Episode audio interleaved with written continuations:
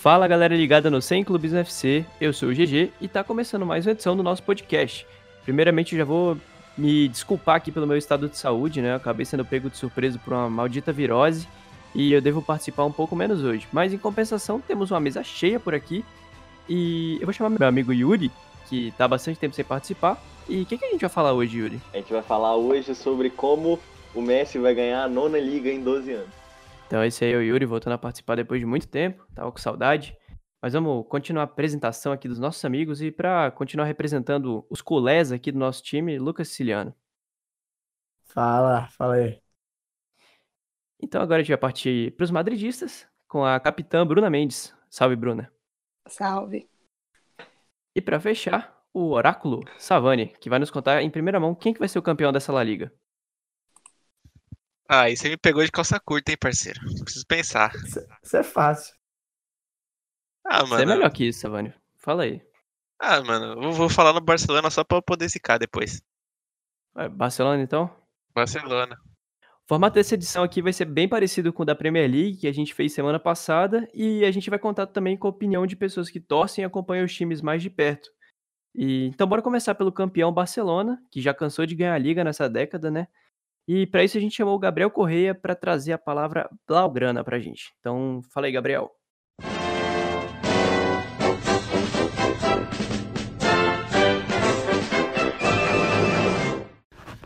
Tudo bem, pessoal? Quem está falando aqui é o Gabriel Corrêa, editor de conteúdo e também analista do Futuri. Para quem não conhece, já indico a seguir a gente. Futuri FC, F-O-T-U-R-E. Você vai poder nos encontrar em todas as redes sociais, no Instagram, Facebook, YouTube, Twitter. A gente tem podcasts, né, falando sobre futebol, a gente tem cinco podcasts, um de italiano, um de análises táticas, enfim, é, vocês podem conferir. No YouTube a gente tem programas diários, além das nossas lives, às 10 horas da noite toda segunda-feira. Eu torço pro Barcelona, né, um time que acompanha bastante tempo, na verdade a sua história me fez gostar cada vez mais do clube.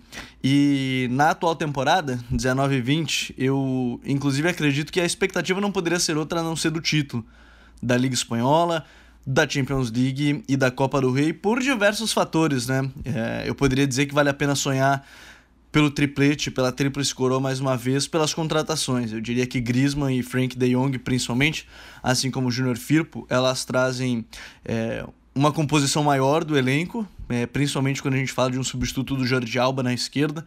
E o Jordi Firpo, ele, o Júnior Firpo, ele tem muita capacidade para ser esse substituto, é um jogador muito próximo do que era o Jordi Alba, justamente quando surgiu, né? Não tá no nível do Alba, mas era muito parecido quando chegou no Barcelona, o Jordi Alba. O Frank de Jong nem se fala, talvez seja a melhor coisa que aconteceu no clube na última década. E ele tem tudo para trazer é, a vitalidade no meio-campo que faltou, talvez na Liga dos Campeões, justamente no jogo em Anfield contra, contra a equipe do Liverpool. E ele, principalmente porque ele é a peça que encaixa para levar a bola até o Messi e não fazer o Messi ser o todo. É, infelizmente, na pré-temporada, o Messi não participou muito, teve a lesão e não foi nem para o giro dos Estados Unidos, e por isso não deu para ver muito o que, que o Valverde quer é, com isso, mas me parece que o Frank vai ser uma peça ideal para esse time. Eu acho que por ele vale a pena sonhar nesse sentido do, do, da tríplice coroa. E o Antoine Griezmann, que é um atacante de nível mundial, um dos cinco melhores jogadores do mundo, é, falando em qualidade técnica pura, sem dúvida alguma, foi o melhor jogador da Copa de 2018. É, eu não tenho dúvida quanto a isso. Para mim, teria sido o melhor do mundo naquele ano, por tudo que ele decidiu. Ele, ele assim como o Frank, ele traz algo muito bom que ajuda muito o time do Barcelona a rejuvenescer é, o time, um cara para ser o assessor do Messi. Eu costumo brincar que é um príncipe para o rei, né? E o Griezmann sabe ser isso, ele, não, ele sabe não ser o protagonista, isso pode ser muito importante. Traz uma cota de gols muito importante. Então eu diria que por esses caras, eu acho que vale a pena sonhar por essa temporada, né? Eu acho que dá para acreditar numa Tríplice Coroa, numa Liga dos Campeões, numa Copa do Rei, num Campeonato Espanhol, é, numa Supercopa da Espanha, porque o Barcelona fez contratações bem interessantes. Não sei se vai chegar o Neymar. É, confesso que não sei como encaixaria também, mas creio que dá para sonhar bem. Eu acho que as contratações foram pontuais e mais uma vez vai competir na Europa, eu tenho certeza. Valeu, pessoal. Grande abraço, um prazer, uma honra para mim ter participado com vocês aí do Sem Clubismo FC. Um prazerzaço mesmo. Sempre que quiserem, eu estou à disposição. Valeu, um abração. Então, esse foi o Gabriel Correia, do Futre. Podem acompanhar nas redes sociais, procurem lá, eles já ajudam bastante a gente. Myron já participou, agora o Gabriel. E a gente agradece muito. Então, agora a gente vai falar um pouco sobre esse Barcelona, que trouxe contratações aí de peso, né, em duas, dois setores de campo, é, que é o De Jong e o Griezmann. E para isso eu vou falar aqui com meu amigo Lucas, que vai falar um pouco sobre essas duas contratações e como que a gente montaria esse ataque do Barça, na sua opinião. Ah, eu acho que não vai, não vai fugir muito de, de Griezmann, Soares e, e Messi, né? Até porque a gente sabe do, do prestígio que o Soares ainda tem, apesar da, da, da temporada ruim que, que ele fez no, no ano passado. Mas é um cara que também, se tiver o devido cuidado com ele também, questão de rodízio, que é um cara que também já está envelhecido, não pode jogar praticamente quase todos os jogos da temporada como ele fez ano passado. Já é um cara que está se lesionando por mais tempo, a forma física já está prejudicando mais. Até por isso que eu acho que o Dembele vai ser muito importante. É, para rodar vai ser, vai ser vai ser muito bom para você ter esse rodízio, mas eu acredito que o time o ataque titular vai ser Griezmann, Soares e Messi. E quanto ao De Jong, cara, é, eu faço das palavras deles as minhas, até porque também acho que o De Jong é um reforço absurdo, assim, talvez o, o melhor do Barcelona nos últimos anos, nos últimos anos mesmo. Até porque você contrata um cara de 21 anos que ele já, já fez uma temporada que pode acreditar ele já é um dos melhores da, da posição na, na temporada passada. E visto que ele ainda tem 21 anos que ele pode evoluir ainda, você bota isso na balança, então é um negócio absurdo, assim, que ele pode evoluir, que ele pode oferecer ainda. E acrescento ainda que é muito importante porque é um cara que consegue jogar nas três funções do meio campo. Então, para rodar o elenco também vai ser muito importante. Ele pode fazer do Busquets, ele pode fazer a, a meia pela direita, a meia pela esquerda, que é onde ele joga melhor. Então, é muito importante você fazer esse rodízio também é, balancear com os outros jogadores que você tem. É, além disso, o Griezmann também é outro que pode fazer essa mesma função, só que na, na faixa da frente, né? Você pode usar o Griezmann tanto na ponta direita, tanto na ponta esquerda, tanto, quanto no ataque. Então, você tem uma versatilidade incrível aí para você trabalhar. É, são dois jogadores que ainda não tem problema de lesão, então você provavelmente vai poder contar com eles durante a temporada inteira. E foi basicamente o que faltou pro Barcelona na última temporada, cara. Que os jogadores chegaram muito desgastados pro final da temporada, porque é, não houve, não tinha um, um elenco muito forte para rodar. Você tinha basicamente um time titular muito bom, três reservas que normalmente um estava machucado, que era o Dembélé, e o time não praticamente não rodava. Foi, foi rodar só quando foi confirmado o título espanhol, que foi bem pro final já. Já estava na semifinal da Champions. Então, ainda vou acrescentar o Firpo nessa conversa, até porque é, o Jordi Alba foi outro que foi afetado muito por não ter o reserva nessa temporada inteira. Jogou ah, basicamente de, de titular todos os jogos da temporada. Então, você ter agora um cara como o Firpo, que é, tem um estilo de jogo bem parecido com o Jordi Alba, é um cara com potencial absurdo, por um preço tão baixo quanto foi, é, é muito importante. E ainda tem o Neto também, que o, que o Gabriel acho que não falou na, no áudio dele, mas foi basicamente uma troca com o Silense, né? Então, são dois jogadores de. Dois goleiros, né? De nível bem parecido. É, então não muda muito. Os dois são, são bons goleiros para ser reserva do, do. Boa. É, agora falando um pouco disso que você falou de rodar o elenco, é, eu senti que nessa temporada o título da liga não satisfez o torcedor do, do Barça de uma maneira geral, né? E, então, Yuri, é, você não acha que essa temporada, assim, o Barça ganhando sete ligas nas últimas dez, não seria interessante já fazer uma rotação bem maior na liga e focar na Champions? O que, que você acha? É, bom, eu acredito que, na verdade, o Valverde já comece a trabalhar um pouquinho com essa ideia já no começo da temporada. Se a gente for parar para pensar, é, ainda tem esse embrólio da negociação do Neymar, mas a gente está numa evidente possível saída do Rakitic, na verdade. Rakitic que, que levou muito hate nos últimos anos aí, principalmente no, na última temporada, né, por não estar tá num, numa boa fase, apesar dele já ter sido muito importante para o Barcelona. Eu acho que, principalmente na questão do meio campo, é, os jovens vão começar a aparecer um pouco mais.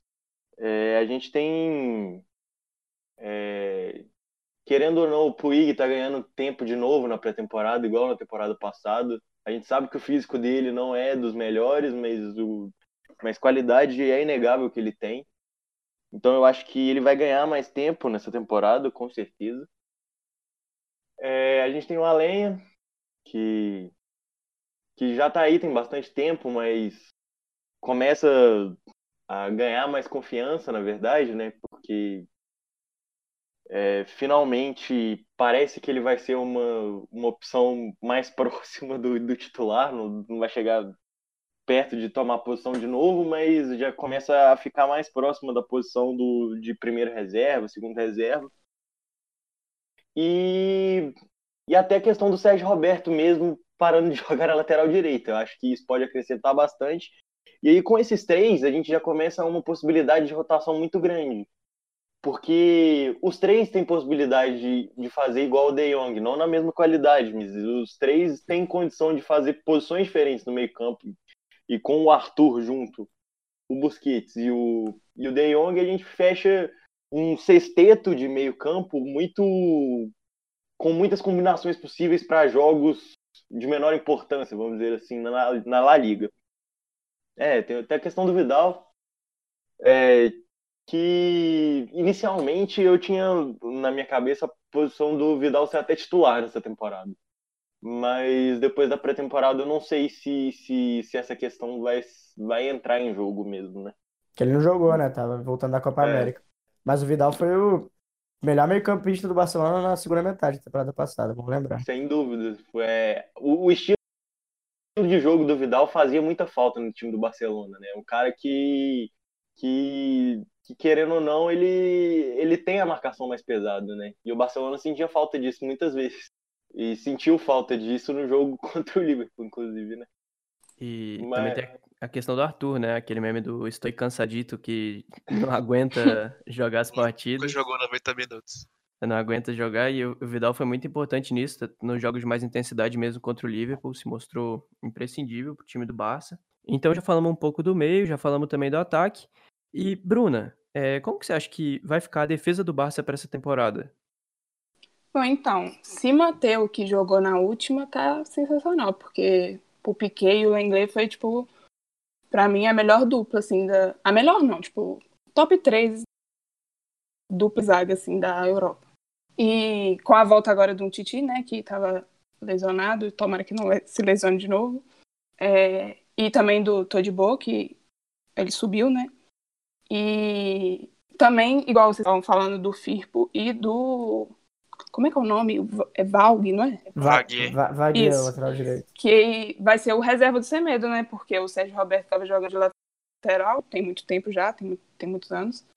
Mas que agora dá uma liberdade maior e ele pode jogar no meio campo também. Eu acho que essas opções na defesa é, não melhoram só a defesa, mas também dá opção, opção para o meio, que libera o Sérgio Roberto em vez de ser reserva do Semedo. É, e você falou do Piquet, né? Impressionante como cresceu de produção nessa temporada. É, em relação às últimas, né? Finalmente fez a foi, a me- foi a melhor temporada dele dos últimos, sei lá. Desde acho que Muito Barcelona conquistou a Champions em 2015, Muito tempo. Sim, e Talvez tava ele tenha sido até até. melhor nessa. Tinha até o papo de que o Barça podia ir atrás de mais zagueiro e tal, mas aí com a- o Piquet voltando a corresponder bem, assim, é, acho que deu uma freada um pouco na, nessa busca aí. E Mas o a Lenglet também é muito bom. Tem- Sim, sim. Acho ele bem subestimado, assim, porque ele não é um de nome e tal. Vamos ver quando Sim. o Titi voltar se vai tomar essa vaga do Lenglet, mas a dupla Hum, terminou bem na, no final, então. É porque o. Titi, se ele tiver 100%, pra mim, assim, eu considero um dos melhores da Europa, mas é, a, a dificuldade é ele estar 100%. Nas últimas, É. Na última temporada, principalmente, foi complicado, cara. Ele, tá, ele se recusou a fazer cirurgia, aí depois, não sei se ele chegou a fazer, mas enfim, ele ficou um tempo, tempão fora. Até por isso o Lenglet pegou a vaga dele, né? Não tinha como o Lenglet sair também. Sim. Acredito e- que o Lenglet começa essa temporada e conforme for, o Titi no rodízio va- vai entrar, não sei. Todibo Ah, também mas tem eu acho muito difícil temporada. pegar a vaga. É, eu também assim. acho. É, eu acho que se o Lenglet mantiver o que ele tá jogando na temporada passada, ele não vai sair. Mas eu acho que o Pode- importante é, é dar minutos também pro, pro Todibo, cara, que é um cara de muito potencial. 19 anos só, foi bem na pré-temporada. Acho que ele só chegou por um, um milhão de euros, um preço ridículo de barato do. Agora eu esqueci o time da França que ele veio, mas enfim, foi na temporada passada. É, mas tem que ter Toulouse. minutos. Isso, foi, acho que foi o Toulouse. Daí, até porque o Delite não foi contratado, E o Barcelona confia no, no Todibo até por causa, até por causa disso, né? Abriu mão, porque ele estava pedindo um salário absurdo. Preferiu ficar com o Todibo. Até acho que fez a escolha certa. Então, só para fechar o Barça, Yuri, Rick Puig em uma, em uma palavra. Sensacional. Obrigado. Boa. Então, agora a gente vai passar a palavra para Esther, que vai nos contar um pouco das expectativas do Atlético de Madrid para essa temporada.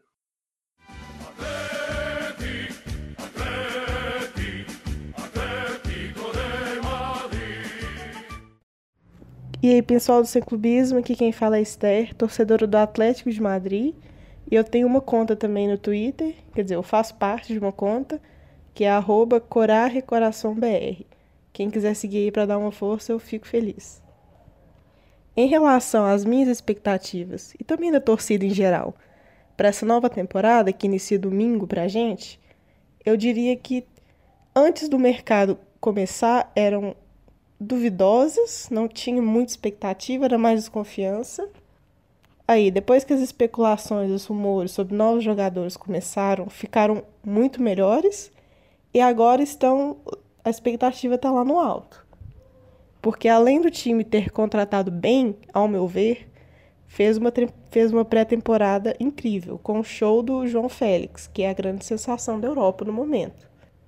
Né, ele fez, se não me engano, foram quatro gols e três assistências em poucos minutos, porque ele não jogou 90 minutos em nenhum jogo. Então, se você fizer a média, fica uma média absurda para quem tem 19 anos. Quem chegou agora no time, né? Ele tá, ele tá conhecendo tudo agora, a maneira de jogar, os Simeone, os companheiros. Então, assusta, né? No bom sentido. Além dele, o time todo tá jogando muito bem. E diria que a atuação contra o Real Madrid mostrou isso pro mundo, porque eu tava até fazendo fazendo uma transmissão no Twitter lá na conta e eu, eu ficava tweetando, gente, o que, que tá acontecendo? Porque o Atlético tava jogando muito bem para um time com muitas peças novas. Eu diria que com exceção do Héctor Herrera, todos os novos jogadores estão convencendo por enquanto a torcida principalmente, além do João Félix, que é um fenômeno, os dois laterais, o Trippier e o Renan Lodge, que eles também chegaram com um pouco de desconfiança, porque a gente sabe que o Atlético é um time mais defensivo e os dois são muito ofensivos, principalmente o Trippier, né? Virou até meme algumas algumas é, alguns lances que ele tentava defender, teve um que ele até fez um gol contra, eu acho, enfim. A defesa é claramente o ponto fraco dele. E a torcida, principalmente eu, fiquei um pouco preocupada com isso. E eu ainda estou um pouco. Mas pelo conjunto da obra, não tem como não ficar empolgada com o que está por vir. Porque pelas declarações do Coque, também analisando os jogos, os treinos, eu acho que o Atlético vai ser um pouco mais ofensivo, ou melhor dizendo, não tão defensivo como tem sido nessa temporada. Porque o Coque até falou que o Simeone está treinando num 4-3-3 e, e os dois laterais ofensivos também é uma coisa que corrobora muito com isso. É muito difícil você fazer um esquema conservador com dois laterais que atacam muito mais do que defendem. Então, a minha expectativa, resumindo para essa temporada, é de um time um pouco diferente, sair daquela mesmice que tem sido jogos com uma retranca que às vezes nem fazia sentido, porque o time contra, vamos supor, o Raio Valecano, o time jogava de uma maneira ridícula, assim. O time não ia para cima como ele deveria ir. Eu acho que isso pode mudar um pouco agora. E também o, o João Félix, ele iludiu todo mundo aí nessa pré-temporada, então tá todo mundo louco. Eu tô, tô louca para domingo, tô louca pra La Liga começar pra para ver ele nos jogos oficiais, para ver se essa performance absurda da pré-temporada vai não repetir, porque aí seria bom demais, mas vai pelo menos seguir a mesma linha assim. E os motivos para acreditar, além disso tudo que eu falei, é que se você for analisar a melhor temporada do Atlético na década, que foi a 13, 14, quando fomos campeões da liga e chegamos à final da Champions, o time não era não era badalado, como era na temporada passada, que caiu para Juventus. Então, se você perceber, esse favoritismo que o Atlético vem recebendo não fez bem para o time. Porque ano passado, quando o Real Madrid caiu para Ajax, já tinha gente falando: não, essa Champions é do, é do Atlético, vai ser do Atlético de Madrid e tal. E aconteceu aquele desastre, né? Que a gente não gosta nem de lembrar.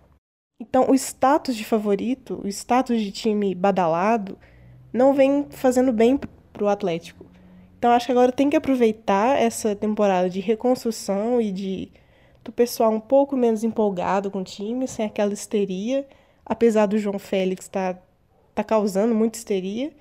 Tem que aproveitar essa oportunidade para reconstruir um time e, e pensar semanalmente também, porque não dá para ficar jogando só jogo de Champions, como foi temporada passada, que o time contra o Raio Valecano, contra o Leganês, era o corpo mole danado, que dava até dor de ver, e aí só queria jogar os jogos de Champions porque isso fracassou muito. A temporada é um ano, ela não pode ser só mata-mata.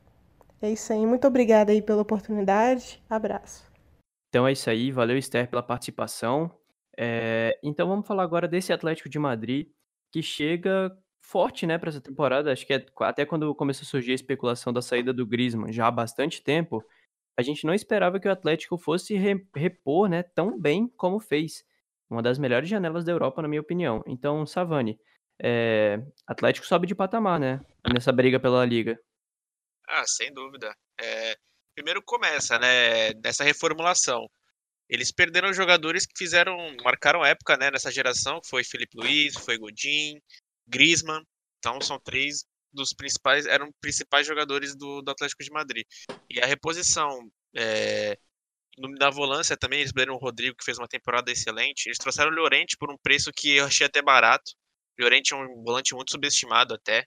É, mais um jovem subutilizado pelo Zidane, que a gente vai falar mais para frente. Trouxeram o Hector Herrera também do Porto. É, creio que foi sem custos, se não me engano agora. Foi Sim. fim de contrato. E, cara, João Félix, acho que o mundo já, já, já, já viu o suficiente para analisar. Acho que a gente só tem que se, é, ser surpreso com a qualidade dele com o passar do, dos jogos, da temporada. Creio que vai ser algo bastante promissor. E também sobre o Tripper, né? Tripper é um lateral que foi até uma surpresa ele chegar no Atlético de Madrid, de fato eu não esperava. Eles se reforçaram muito bem nas laterais, trouxeram o Renan Lodge, o Atlético Paranaense, que, se não me engano, vai ser até titular na estreia do Atlético de Madrid. Foi bem na pré-temporada, é um cara que chamava muita atenção jogando aqui pelo Atlético Paranaense. E sem contar na defesa. Eles perderam a referência a Goldin, mas trouxeram o Hermoso, que um excelente zagueiro, fez uma temporada espetacular pelo espanhol, foi um dos melhores da temporada. E o Felipe também, pagaram 20 milhões de euros, acho, para o Porto. É, ele já tem 30 anos de idade, é de fato experiente, mas fez uma boa temporada no Porto ao lado do Militão. E é um cara que chega bem para compor elenco, né? Então, creio que o Atlético de Madrid soube repor tão bem quanto, quanto já tinha de elenco antes. Eles vêm muito forte e foi mais o que a Esther falou. Vamos ver se eles é, não, não fazem o tal corpo mole com os jogos mais fáceis, né? Que seja um time mais atrativo de se ver jogar. Então, a Esther falou disso, da questão do estilo de jogo ficar mais ofensivo nessa temporada, né? Nessa última, eu lembro que já existia uma cobrança para o Atlético atacar mais, é, ser mais propositivo mesmo, pelas peças que tinha, pelo elenco que, que só se fortalecia. Mas, Bruna, você vê esse time mudando de forma de jogar nessa temporada e como que pode fazer isso a partir desse trio de ataque novo que tem aí? Bom, então, eu acho que depende muito da formação, né, que o, o Simeone for utilizar. Se ele vai continuar com o 4-4-2, né, com os quatro meias, e, tipo, considerando que os, os novos laterais contratados são ofensivos, eu acho que ele deve apostar numa forma que os laterais não, é, tipo, eles não fiquem presos, preocupados em voltar para marcar, e ofereçam o melhor que eles, eles podem, né? Que no caso é atacar. E eu acho que essa mudança de formação, se acontecer, pode ser até interessante pelo fato de encaixar mais jogadores no ataque, né? Porque atualmente tem, além do João Félix, tem o Orata, o Diego Costa que aparentemente vai ficar. E para encaixar o Saul, o Coke também no 4-4 no 4-4 no 4-3-3, acho que fica bem interessante. Mas aí cabe o Simeone também é, ver a relação com esses laterais, né, que são bem ofensivos. Sim, acho que a gente viu bastante na pré-temporada centralizando bem o, o, os jogadores de meio, né? Com o João Félix atrás do Morata e do Diego Costa, e dando bem Sim. liberdade para os laterais mesmo. Foi até no jogo contra o Real Madrid chamou bastante atenção. É, e Lucas, como que você vê esse time do Atlético de Madrid para disputar título? Você acha que dá para disputar título? Ah, cara, disputar título, assim, acho que na, na La Liga vai brigar, como já brigou nas últimas duas temporadas. Inclusive, você até, até achei interessante, você falou que o Atlético muda de patamar. Eu não sei, eu acho que continua no mesmo patamar, acho que nem sabe nem desce, até porque a reposição foi bem feita. E é um time que mal bem, cara, ficou na frente do Real Madrid duas temporadas seguidas na, na La Liga. Então isso é algo a se considerar. É, agora daí a já brigar com o Barcelona, que tem o Messi que entrega praticamente toda a temporada mais de 30 gols, é muito complicado. A não ser que o João Félix também consiga fazer uma primeira temporada insana. É, fora isso, eu acho muito, muito difícil de competir contra o Barcelona. Mas, cara, é, o, o Simeone conseguiu fazer isso em 2013 2014, como a Esther bem falou. É, conseguiu ganhar de- não só do Messi, do- não só do Barcelona do Messi, que naquela temporada se lesionou bastante, mas do Real Madrid do Cristiano também. Então, o Simeone já conseguiu fazer isso, então óbvio que duvidar não dá, mas eu acho difícil. Eu acho bem complicado de vencer algum time, talvez uma, um mata-mata na Copa do Rei, acho que seja mais interessante, até mais provável que o Atlético, o Atlético chegue mais ou até vença o título. Porque, até porque o Valencia conseguiu conquistar é, nessa temporada contra o Barcelona. Já naquela parte do desgaste do Barça também, que a gente falou, do Sim, claro. do elenco, mas o Atlético pode se aproveitar disso, sim. E é, a Esté falou também é, sobre a questão de focar na Champions, né? Que o Atlético tem achado muito mais importante, e é, né? Jogar a Champions League a vera mesmo e deixar um pouco de lado, fazer corpo mole, entre aspas, na Liga. Então, Yuri, você acha que tem que mudar essa mentalidade? Você acha que tem que olhar mais, com mais carinho para a Liga, o Atlético de Madrid? Cara, eu acho que isso depende muito. Eu acho que essa questão do. É igual a Esther mesmo falou. É, talvez essa questão do corpo mole, ela pareça corpo mole pelo modo de jogar mesmo, sabe? É, a questão de, igual ela citou, não atacar o Raio Valencano, é, não atacar os times menores, é, que é o, era o estilo do jogo nas últimas temporadas, talvez possa parecer uma coisa é, de desinteresse, porque na verdade em um jogo contra um time menor você pressupõe que o Atlético tenha que atacar, né? Então eu acho que, que não é só é, começar a ter mais carinho com a La Liga, mas com essa mudança de estilo de jogo que parece ser iminente, é, eu acho que isso vai aparecer mais, sabe? É, eu queria destacar a questão principalmente do da, da força do meio-campo agora. Porque ela eu acho que pode ser a, a variação que pode fazer o Atlético de Madrid lutar pela liga. Porque é, eu sou muito fã do Herrera, então eu sou meio, meio suspeito para falar dele. Eu acho que, que a chegada dele pode, pode gerar para o Atlético de Madrid essa mudança de estilo de jogo, principalmente na liga. Acho que menos na Champions, porque eu não imagino ele sendo titular agora. É, mas a questão é que ele é um cara que, que ele vai te entregar uma segurança e uma saída para atacar que um jogo contra um time menor ele possa gerar uma possibilidade do time subir mais, sabe? Então eu acho que que não passa só pela mudança de mentalidade, mas também pela mudança do estilo de jogo. Porque vou, citar um exemplo bem chulo, é uma coisa que a gente teve muito aqui no Brasil com, com o Renato Gaúcho e Mano Menezes, por exemplo. No caso do Grêmio do Renato Gaúcho, é nítido que na verdade é meio que um corpo mole mesmo. Agora, na questão do Mano Menezes, é um estilo de jogo que não funciona bem em jogos que o time tem que atacar. Então eu acho que, que, que a diferença vai entrar nisso, sabe? Na mudança do estilo de jogar. E, e, e por isso eu já, já, já discordo um pouquinho do, do Lucas. Eu imagino o Atlético de Madrid nessa temporada lutando mais pela La Liga. Porque eu imagino que o Atlético de Madrid, mesmo não tendo um Messi entregando 30 gols, eu imagino que o Atlético de Madrid vai fazer mais gols nessa temporada. E, e eu acho que essa questão pode, pode chegar lá no final do campeonato com uma possibilidade de, dos dois ainda estarem lutando ponto a ponto. É, talvez eu não boto tanta expectativa no Real Madrid que a gente vai falar ainda, mas é, eu acho que, que o Atlético chega mais forte para disputar a liga nessa temporada. Ah, tipo assim, eu acho que a questão do Grêmio, é, eu acho que é bem diferente também, porque não é bem um corpo mole, é um abandono geral do campeonato, né? O Grêmio simplesmente não É, escala os jogadores, nem bota assim, às vezes titular pra entrar, o Everton Cebolinha entra às vezes, mas a gente não tá falando de Brasileirão, por favor, não é igual o Fox Sports que a gente enfia Brasileirão e tudo. Mas o Atlético de Madrid, na minha opinião, ele tem chance de brigar por título caso haja um pequeno desdém do Barça, né? Como eu falei, Barça ganhou sete das últimas dez ligas, então talvez use essa mais para como rotação mesmo. Vamos ver aí se eles vão continuar usando força total até o fim. Mas eu acho que o Atlético tem esse, essa chance, né? De, de brigar caso role um, um pequeno abandono também por parte de Barcelona. E Real Madrid, que a Bruna acho que vai poder falar melhor, rola até um abandono também da liga, tem rolado também, né? Mas mais involuntário do que Abandona parece. tudo hoje em dia. Então, você quer falar do Real Madrid já, Bruna? A la Madrid, a la Madrid, noble y bélico Adalid, caballero del honor. Bom, então a gente teve um problema com o áudio falando do Zidane, porque deu simplesmente 11 minutos de tanto que eu xinguei ele e aí ficou muito, muito comprido, né, pra, pra um podcast. Então eu estou aqui gravando de novo para poder falar um pouquinho mais resumidamente sobre as expectativas, a pré-temporada do time e tudo mais. Bom, a pré-temporada foi bem abaixo do esperado.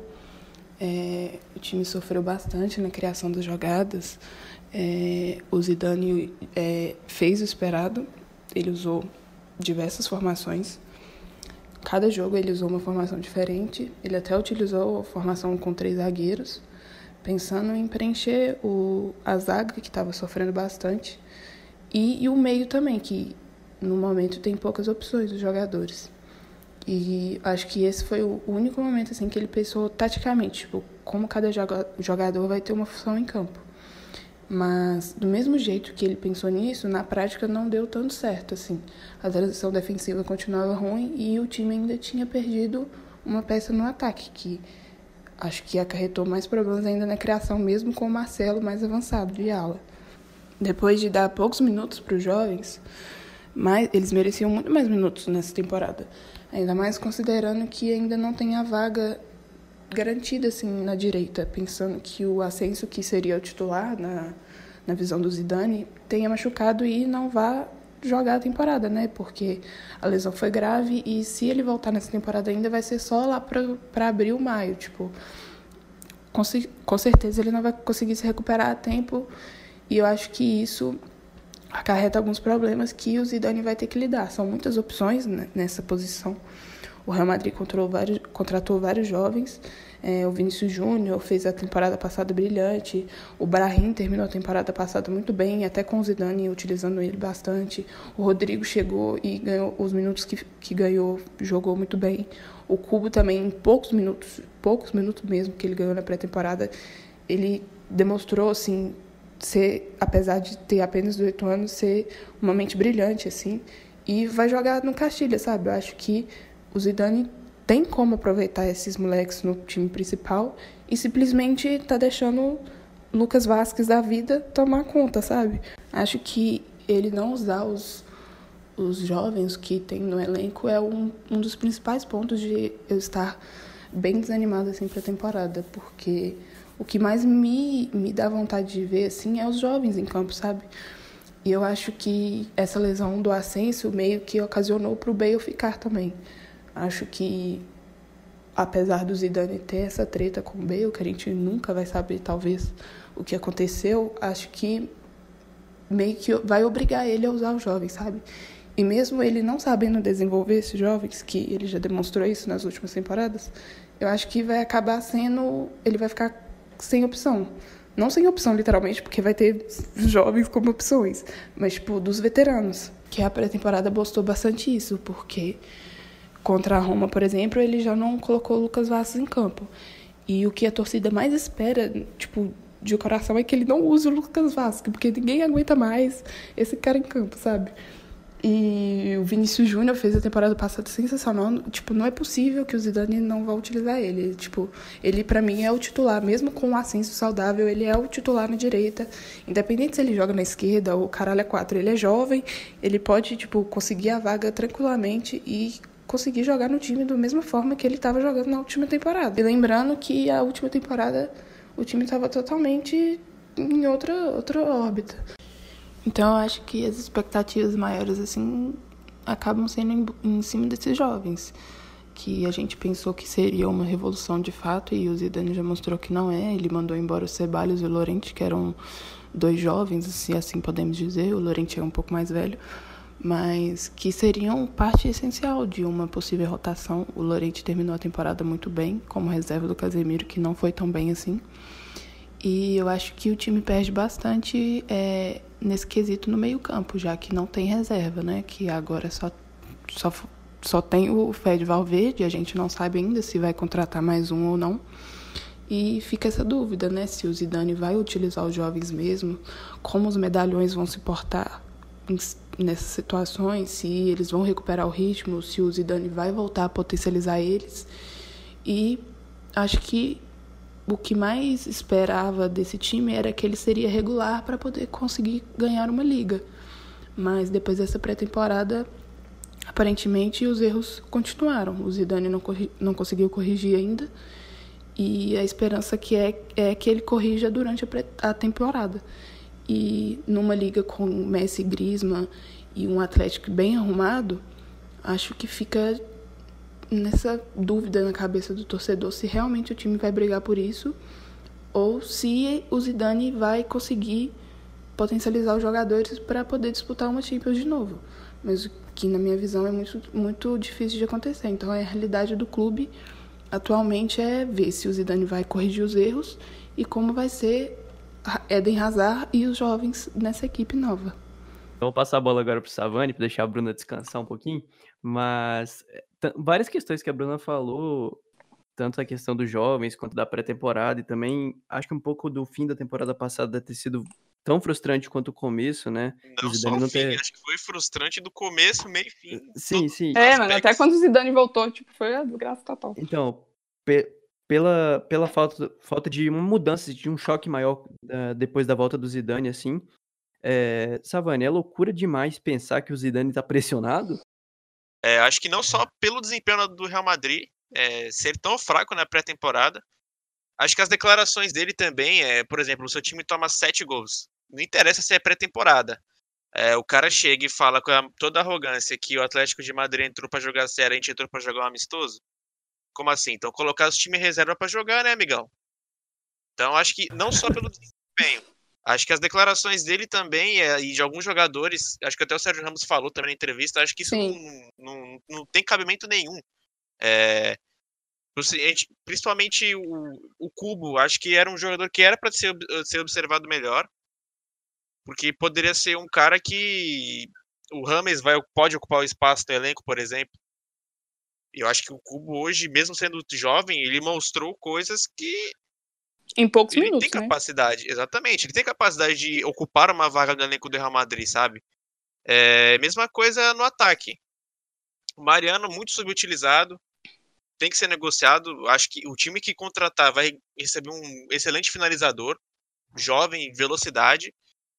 E, o, e a ver também como ele vai usar o Brahim Dias, o, o Vinícius Júnior, o Rodrigo, é, o Lucas Vaz que a gente sabe que vai entrar sempre. Então, esse, esse câncer, esse câncer do elenco do Real Madrid vai tirar minutos dos jovens. Taca Acho o fim, o fim, de temporada do, do Brahim foi bom pra caramba, inclusive. Foi Sim. até surpreendente, né? Mas ele... o problema é que ele não teve pré-temporada, né? Porque ele pois é, e ele ainda se machucou. Sim. Assim como o Mendy, que poderia ser uma, uma válvula de escape muito boa para jogar o Marcelo é, na segunda linha, por exemplo, o Mendy na lateral. É... O que não falta para os Dani são boas opções, cara. O Real Madrid se reforçou como acho que como nunca até. É um elenco que, cara, se você desse tamanho de um técnico decente, você já viria os resultados da pré-temporada, entendeu? É... E em relação aos, a, a pré-temporada, acho que quem mais trabalhou foram os goleiros. Tanto o Navas quanto o Courtois, acho que o saldo deles é bem positivo porque eles trabalharam bastante. A defesa do Real Madrid foi muito exposta. É, a falta que o Casemiro é, fez nessa preparação foi muito grande, tanto que o sistema defensivo evoluiu a partir da entrada dele, como a Bruna falou, e também na entrada do Militão, que a impressão, se a primeira impressão que fica, a impressão dele foi boa até. Contra o Leipzig. Leipzig foi Leipzig? Não, contra Salzburg. o Salzburg. Contra o Salzburg, ele, na minha opinião, ele jogou muito bem. É, ele pode até jogar de lateral, já fez isso no, no, no, São Paulo, já fez isso no Porto e já fez muito bem. É, então, o que não falta das mãos de Dani são jogadores de características diferentes, de, de, de situações de jogo diferentes. E, cara, ele precisa, sabe, fazer algo que ele nunca fez, organizar o time. É, antiga, eu era um fã ferrenho dele porque era um, um, é, maquiado pelos resultados, na verdade, né? A Madrid ganhava Champions e 2017 até apresentou um bom futebol. É, acho que foi a melhor era dele no comando do Real Madrid, mas o legado que ele deixou pro Lopetegui não foi bom. Tanto que, a, é, somado ao fracasso do Lopetegui, toda aquele história com a federação, tudo largar o, a Espanha perto da Copa do Mundo e tal, é, acho que atrapalhou bastante. Em relação ao ataque, cara, assim, essa história do Bale é muito estranha, porque o Zidane chega na entrevista e fala que não conta mais com o Bale, beleza. Aí o Asensio se machuca, é, acho que dá um ou dois jogos de pré-temporada depois, o Bale entra e faz gol no Arsenal. Qual o sentido disso? Né? Não faz sentido nenhum. Se você não quer mais usar o cara, por que você coloca o cara para jogar? Então acho que é tudo muito confuso. É, e, e, a bagunça foi tão grande que a gente nem falou do Hazard, cara. Sim. A gente até esquece. A gente até esquece que o Real Madrid contratou o Eden fucking Hazard. Ele fez uma das grandes temporadas da carreira. A melhor. Temporada passada, a melhor, sem dúvida. É, era, era ele mais 10 no Chelsea. Então, cara, a gente nem conseguiu falar dele, a gente não conseguiu destacar a estreia do Rodrigo, que jogou pouco, o Cubo, que jogou pouco. Então, é uma, é a maior incógnita da, da, da, da, temporada, não só da, da Espanha, mas do mundo. a gente não sabe o que vai acontecer. O Zidane desse jeito, ele não dura até dezembro, cara. Então, é... É... Que as escolhas deles foram péssimas, Exato, né, desde, desde que ele voltou. Tipo, ele já voltou falando que não contava com o Ceballos nem o Lorente. Tipo, hoje o time só tem um reserva, meio campo. E aparentemente não vai contratar ninguém, porque parece que o Van de Beek vai ficar no Ajax mesmo e, tipo, só, tipo, depois dessa pré-temporada ainda, o torcedor fica mais desanimado. É, e pelo, e pelo que vem dizendo, a prioridade do Real Madrid é o Neymar. Não é alguém para reforçar o meio. Então, assim, sabe, dá para ir atrás do Pogba, dá para ir atrás do próprio Van de Beek. É algo que o Real Madrid de fato precisa. Neymar, acho que também, assim como a gente pode, acho que a gente vai falar mais para frente, acho que é um pouco supérfluo tanto no, no, no, no Barcelona, principalmente no Barcelona para mim, do que no Real Madrid, entendeu? Então acho que tem que existir outras prioridades. O Real Madrid precisa ser um time organizado, porque peças é algo que não falta. É, essa temporada foi a prova disso. Contrataram muito bem. E como a Bruna falou, eu, eu fecho da mesma opinião. Jovic e Benzema para mim jogam juntos. Para mim os dois são titulares. Jovic pouco fez, teve uma lesão contra o Atlético de Madrid, jogou pouco. É, quando ele, ele foi jogar, acho que contra o Bayern, o Nath foi expulso. Então a gente viu pouco. E chegou até um rumor aí, acho que é, acho que é até falso, né? Que o Real Madrid já tá pensando em negociar ele, porque não convenceu o Zidane. isso aí é zoeira, Isso aí né? é sacanagem, né? Também. Foi, foi o quê? O esporte ou o mundo deportivo que falou isso? Não, foi o bagulho da Sérvia. Foi Jornal da Uhum. Sérvia. É, Jornal assim. Foi tipo o Jornal do Peru falar que o, o Santos estava atrás do IBI para negociar o Cueva. Foi basicamente a mesma coisa. Faz É. sentido. Então, Real Madrid primeiro. Tem que se livrar de quem não vai ser utilizado. Negocia Lucas o Mariano. Vasquez. Lucas Vasquez, pelo amor de Não, Deus. Lucas Vasquez Vai vai, ser utilizado. pariu, mano, com todo respeito. Por favor, cara. Não, Manda pra que respeita? embora. Pra que respeitar o Lucas? Lucas Vasquez merece mais oportunidades. E leva o Zidane né? junto, pelo amor de Deus. Tomara que ele entre pra família do Zidane, ele adote, sei lá, porra, muito chato. É, Cara, mas um ele não tem que ser negociado né? porque não vai ter espaço. E Muito bom, Lucas, falei. também. Pode jogar. Como, como eu É, falei. graças a Deus, vazou também. É, pois é. Negocia o Rames também, que o Zidane não suporta. Eu Não, o negociaria Ramos o eu sou a Bale. favor de mandar embora. É, eu também não sou um fã O Zidane não gosta de ninguém, Rames. só gosta do Lucas. É. O, Mas, tipo, o isso, tinha você falou do... Ah, pode falar. Não, pode falar. Pode que falar falar. um negócio mais irrelevante que o seu, você pode acreditar. Não, fala aí, fala aí, pô. Não, então, é porque você falou do Pogba, né? Pra poder completar o meio campo. Mas eu acho que, tipo, o time focou... O time não, né? O Zidane queria tanto o Pogba que ele esqueceu, tipo, de todo o resto. Ele ficou naquilo lá, eu quero o Pogba, eu quero o Pogba, e, tipo, esqueceu. Aí, o, o, tipo, o Pogba não veio, a janela da Inglaterra fechou, e, tipo, eu acho muito difícil o United vender agora, porque eles não vão poder, tipo, repor. E meio que isso, tipo, fudeu a janela, né, cara? Porque o Van de Beek, tipo, já era. Tipo, o Ajax aparentemente não vai vender, não vai vender ele agora, no verão. E o time só tem o Fed, o Valverde, como, tipo, co- como reserva. E, E o Isco quando- no meio campo, pelo amor de Deus, velho, não dá, velho. É, Eles dá, colocam, eles colocam o Isco no meio campo, mas, tipo, pra mim não tem como. Só se O o, Isco- Casemiro tiver de volante e ele de 10. Porque colocar ele pra marcar os caras não, não funciona. O Isco e o Arthur mal. meio que se completam, né? Porque os dois são vive cansados. Basicamente Hum. isso. E, cara, e muitas vezes a gente viu o Cross fazer a função de primeiro volante, não é a característica dele, dar uma sustentação na marcação, por mais que, porra, ele é um cara que dá gosto de ver jogar, um cara absolutamente foda, não é de característica dele. Então o Zidane abrir mão do Llorente pro Merreca, pro rival, porque 30 milhões de Nossa, euros no Llorente, tristeza pra mim é merreca. negociação.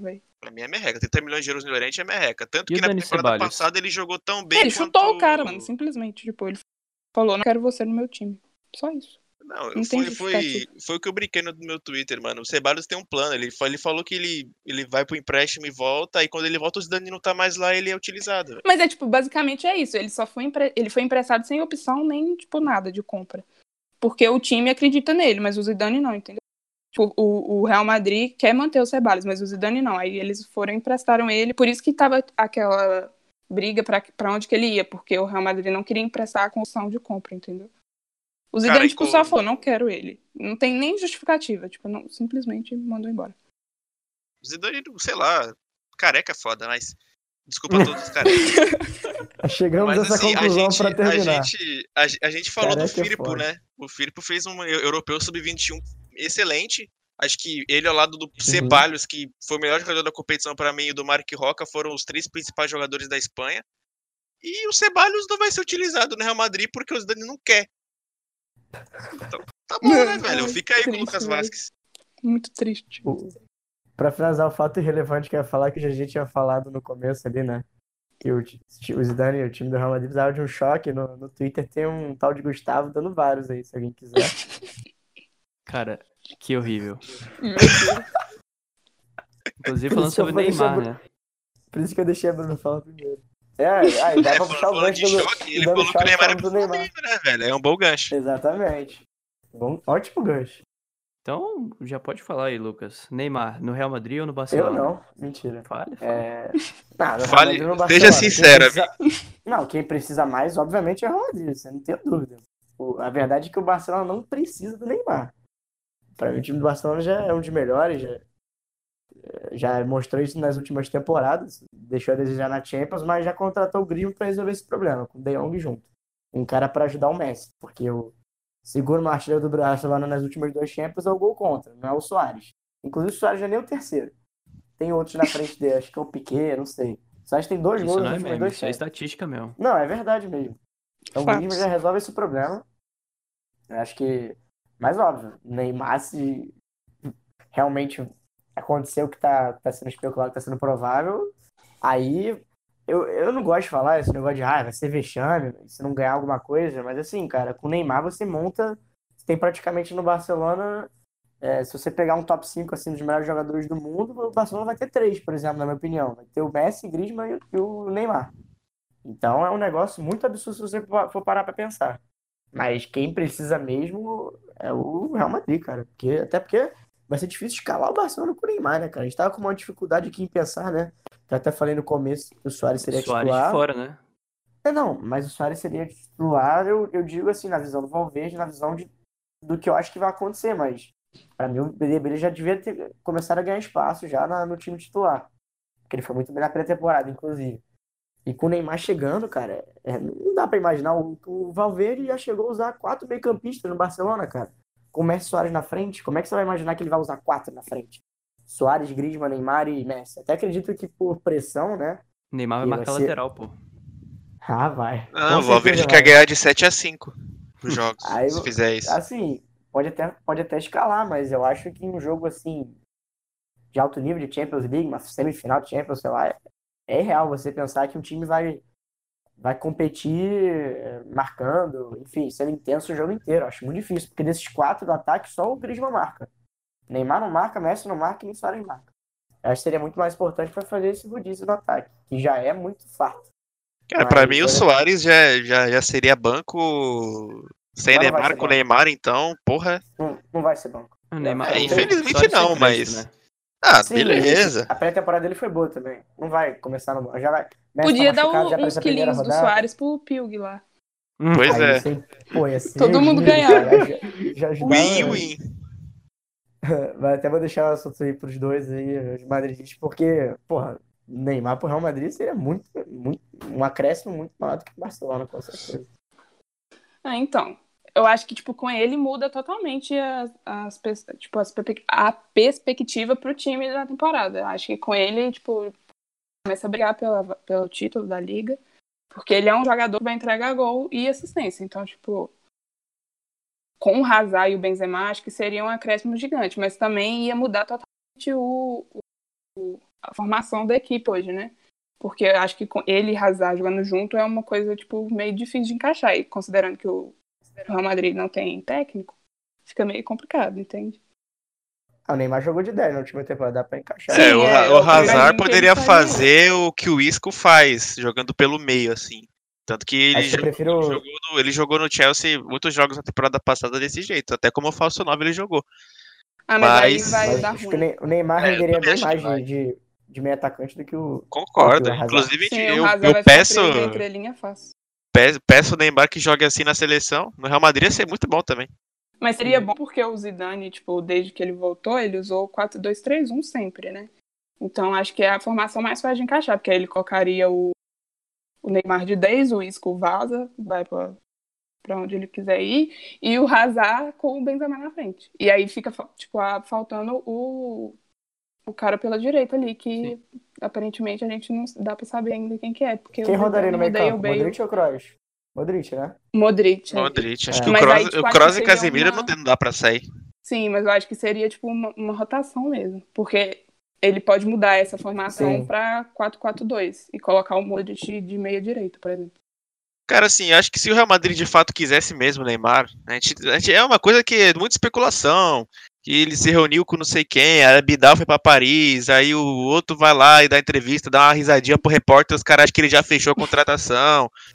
Cara, é, é tudo muito especulado. É, Mas da Paula se- Fernandes. Nossa, esse aí foi sensacional. Esse aí foi o melhor de todos. Disparado. O Neymar pai no telefone de fundo. Mas, cara, se o Real Madrid de fato quer o Neymar, conta com ele.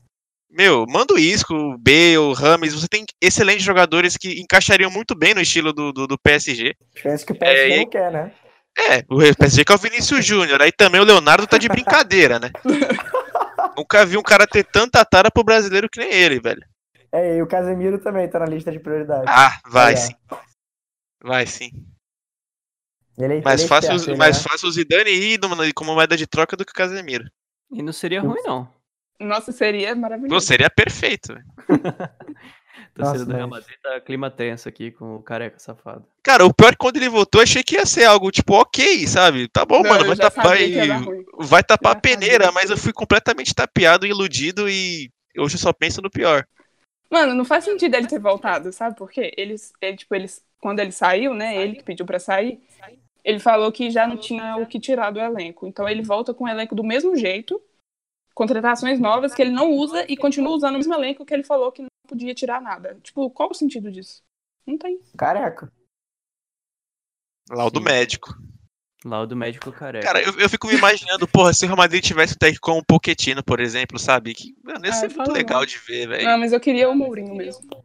Corre que os É, até o madridistas Mourinho seria melhor. puto. Por isso seria melhor que o dele também. Qualquer. O pior é que antes do Zidane assinar, o Mourinho tava, tipo, meio que encaminhado. Aí eu acho que foi o Ramos que não queria, porque ele gosta de mandar, né? E o Mourinho que ia mandar no lugar dele.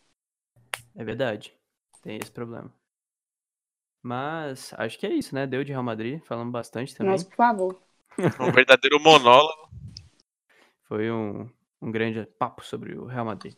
Então, acho que chegamos ao qua- quase fim, né? Vamos falar de alguma coisa antes, só pra não fechar desse jeito assim do nada. Então, eu vou pedir pra cada um de vocês indicar alguma parada pra gente ficar de olho nessa temporada. Pode ser um time, pode ser um jogador específico. Então, Lucas, traz o seu destaque aí. Ah, cara, eu vou ser bem óbvio aqui, né? Frank De Jong, não tem mais quem falar, cara. Acho que pra mim a grande sensação da, da, da liga junto com o João Félix. Então, é um cara que já chega basicamente com o estilo do Barcelona implementado nele. Cara que já parece já tá há mó tempão no Barcelona, chegou agora. É, não, não tem muito o que dizer pra mim, o De Jong. Pô, então, Savani. Éder Militão. Eu Boa. acho que vai ser uma temporada que vai ser bacana de assistir, tanto que ele já chegou jogando, então. E fora que, pô, eu assisto ele desde quando ele subiu pra base de São Paulo, quando chegou no profissional, no Porto, então é um cara que particularmente, pessoalmente, gosto muito de ver. Bruna. É, Vinícius Júnior. Acho que ele vai conquistar a vaga ali na direita, porque o Bale e o Rames parece que o Zidane não conta com eles, né? E eu espero muito da temporada dele também. Yuri. É, seguindo na linha dos brasileiros, acho que o Renan Lodge, né? Eu tô bem curioso para ver como é que como é que ele vai atuar no- numa liga grande. É, o potencial dele ninguém duvida mais. O cara é, para mim, é um dos fenômenos da posição. Ele tem tudo para seguir o caminho do Felipe Luiz. É, se bobear, fazer até mais do que o Felipe Luiz fez pelo Atlético de Madrid. Então, eu tô botando muita fé que o Renan Lodge já nessa temporada vai chegar arrebentando tudo. Boa. Então, acho que o meu destaque para fechar é, acho que a grande sensação da janela mesmo, né? O Félix, que é meu menino maravilha, ou como dizem os portugueses, o puto maravilha, que eu acompanhei desde a temporada Olha a boca. Porra, ele chama o menino de puto lá, vou fazer o quê? Mas ele é mesmo, né? É, é um puto maravilha. Então, é o puto maravilha do Atlético de Madrid. Eu acompanhei desde que ele começou a dar os primeiros passos no Benfica, né, como profissional. Eu gosto muito do Benfica, então eu assisto, né? E, porra, do jeito que ele joga, eu acho que vai encaixar muito bem no estilo da La Liga. Tava com um pouco de pé atrás, né, por ter sido um nível bem abaixo do que é a, a Liga Espanhola, mas o, o Campeonato Português, né, que ele disputou, mas ele entregou muito lá e eu espero que ele entregue bastante também na, na La Liga, né, embora tenha esse salto de qualidade. E é isso aí, ficar de olho nele. Talvez no futuro a gente ainda cogite ele entre os melhores do mundo. Eu espero isso desde que ele surgiu, então vamos esperar aí. Então acho que é isso mesmo, né? Falamos bastante da liga, falamos do- dos três times aí que são os principais candidatos a disputar. Acho que não vai sair deles mesmo. Então é isso. Obrigado a todo mundo que ouviu. É, mandem feedbacks, mensagens, é, ideias de tópico pra gente falar, debater aqui. E é isso aí. Forte abraço pra todo mundo e até os próximos. Falou!